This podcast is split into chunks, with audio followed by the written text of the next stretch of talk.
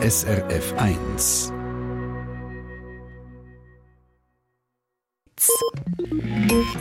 SRF 1 Ratgeber Medizin.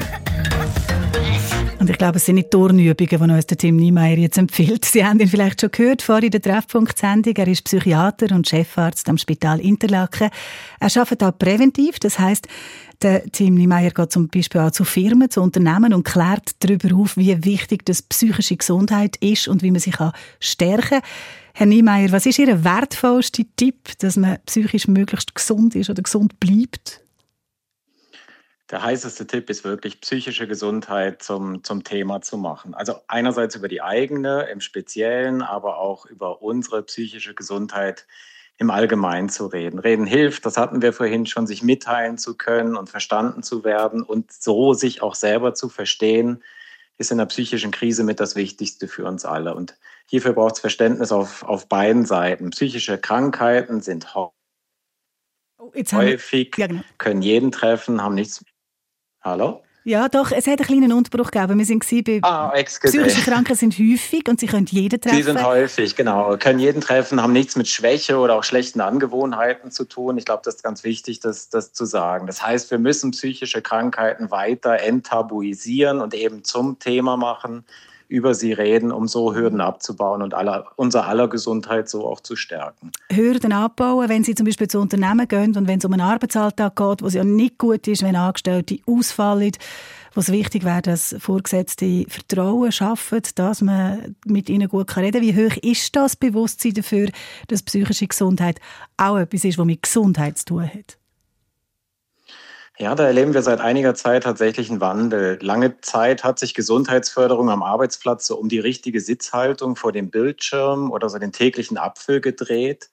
Aber mit mehr Wissen über, über das Thema psychische Gesundheit und vor allen Dingen auch ihre Auswirkungen im Arbeitsalltag entsteht auch mehr Verständnis auf der arbeitgebenden Seite. Viele Unternehmen haben in den letzten Jahren da wirklich spezielle Programme zur Förderung auch der psychischen Gesundheit ihrer Mitarbeitenden aufgebaut. Es ist also Bewusstsein da, ja, das spüren wir, auch wenn das sicher hier und da durchaus noch, noch ausbaufähig ist. Und letztlich betrifft es im Thema ja alle, vom Stift bis zum Chef. Da machen psychische Erkrankungen wirklich keinen Unterschied. Mhm.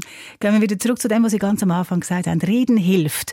Also, dass man sich, jetzt sind wir wieder mehr im privaten Bereich, ähm, mit anderen, mit Freunden, mit Familie darüber austauscht, wie es einem geht, dass man das zum Thema macht. Das tönt so simpel, aber es ist wirklich wichtig. Das ist es ja, das ist immens wichtig. In, in Krisensituationen brauchen wir uns umgebende, liebe Menschen, die uns eben, die uns verstehen und die uns annehmen, die uns vielleicht manchmal aber auch den Spiegel vorhalten und uns so in aller Freundschaft ähm, die, die Wahrheit sagen.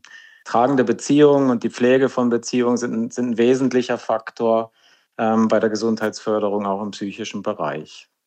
Und ich habe vorhin gesagt, sie gehen das ja nicht Turnübungen an, die man machen kann, um die psychische, die psychische Gesundheit zu stärken. Aber wenn man allgemein gesund lebt, gesund isst, trinkt, wenn man sich bewegt, dann schadet das ja sicher auch nicht, oder? Ja, allerdings nicht. Also irgendwie hängen Körper und Seele bei uns dann ja doch äh, allen irgendwie auch irgendwie zusammen. Und aus der Genesungsforschung weiß man, dass bis ins hohe Alter die Regeneration unseres Gehirns, also so die Erholung oder auch Wiederherstellung durch zum Beispiel moderaten Sport, also so den normalen Alltagssport, kein Leistungssport, aber auch durch geistige Aktivität, wie zum Beispiel das, das Lernen von etwas Neuem angeregt werden kann. Und auch eine gelingende Stressbewältigung ähm, tut unserem Hirn wirklich gut. Und so in, in letzterem, also in der Stressbewältigung, steckt dann auch der viel zitierte Ausgleich, den wir alle ja immer wieder finden müssen, um mit, mit unserer Energie gut Haus zu halten und, und uns eben auch zu erholen. Und Erholung finden die einen von uns auf dem Sofa oder in einem Buch und die anderen auf einer Skitour oder beim Bungee-Springen. Man weiß aber, dass eine Mischung von beiden, also passiver und aktiver Entspannung, wohlgemerkt, die zu einem passen sollte, das Beste ist. Also man muss jetzt nicht Bungee springen gehen, wenn man das nicht, wenn man das nicht mag. bin ich sehr dankbar, dass Sie von moderatem Sport geredet haben. Also, all das kann helfen zur Prävention, dass man psychisch gut zu Weg ist, dass man sich gut schaut, dass man darüber redet, wie es einem geht. Wenn es dann aber ändert, dann ist es auch wichtig, dass man Alarmzeichen wahrnimmt. Herr Niemeyer, wenn merke ich denn, dass ich psychisch nicht mehr stabil bin und dass es sich jetzt ganz konkret um eine Depression könnte handeln? Ja, grundsätzlich ist wichtig, so das eigene Seelenradar, sage ich immer wieder, immer wieder zu überprüfen und einzustellen und sich nicht nur selber zu fragen, wie es einem eigentlich geht, sondern sich vor allem selber auch eine ehrliche Antwort zu geben. Und wenn jetzt zum Beispiel über mehrere Wochen die Stimmung, die Energie, die Motivation verändert sind, so sich das Denken hauptsächlich um Belastung dreht, nichts mehr Spaß macht, man sich zurückzieht, Angst dazu kommt, alles wie durch eine schwarze Brille aussieht, dunkle Gedanken auftauchen vielleicht, dann auch noch körperliche Beschwerden oder die vielleicht sogar führend sind, man auch noch schlecht schläft. Vielleicht ist das so der Zeitpunkt, wo es dann wichtig ist, das Gespräch zu suchen. Und das eben erst recht, wenn man mit seinen sonst funktionierenden Mitteln und Strategien für so Situationen eben selber keine Veränderung erreichen konnte. Dann mhm. könnte es theoretisch sein, dass da auch eine depressive Entwicklung dahinter steckt dann Hilfe finden und Unterstützung annehmen. Das ist nämlich kein Zeichen von Schwäche. Nein, keineswegs. Eine Depression oder auch andere psychische Erkrankungen, die, die, die schwächen den ganzen Organismus. Und die Schwäche dann einzugestehen und, und Hilfe anzunehmen, ist wirklich viel mehr ein Zeichen von Stärke und, und von gesunder ähm, Selbstfürsorge auch im psychischen Bereich. Der Tim Niemeyer ist das. Er ist Psychiater und Chefarzt am Spital Interlaken. Dankeschön, dass Sie heute im Ratgeber und im Treffpunkt sind bei uns und einen guten Tag Ihnen. Danke gleichfalls. Merci. SRF 1 Ratgeber Medizin.